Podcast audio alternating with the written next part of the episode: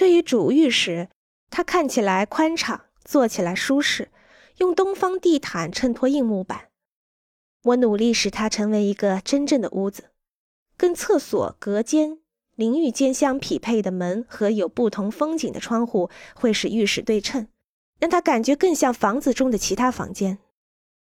同时，我为衣柜设计了较高的高度，可以进入的更衣室内有墙壁尺寸大小的镜子和跟踪照明，所以它看起来更像一间流行服饰商店，而不是一个柜子。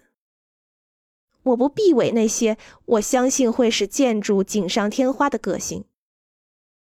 一些人会建议你建造典型的、非常普通的房子，从而保证最好的转售价值。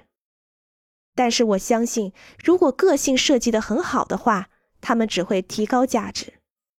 至少，根据我的经验是这样的。我所设计的房子被卖出去了，所以我允许有个性。欢迎关注和订阅，这样可以第一时间收听到最新的节目。也欢迎大家多多点赞，并在评论区留下你的看法。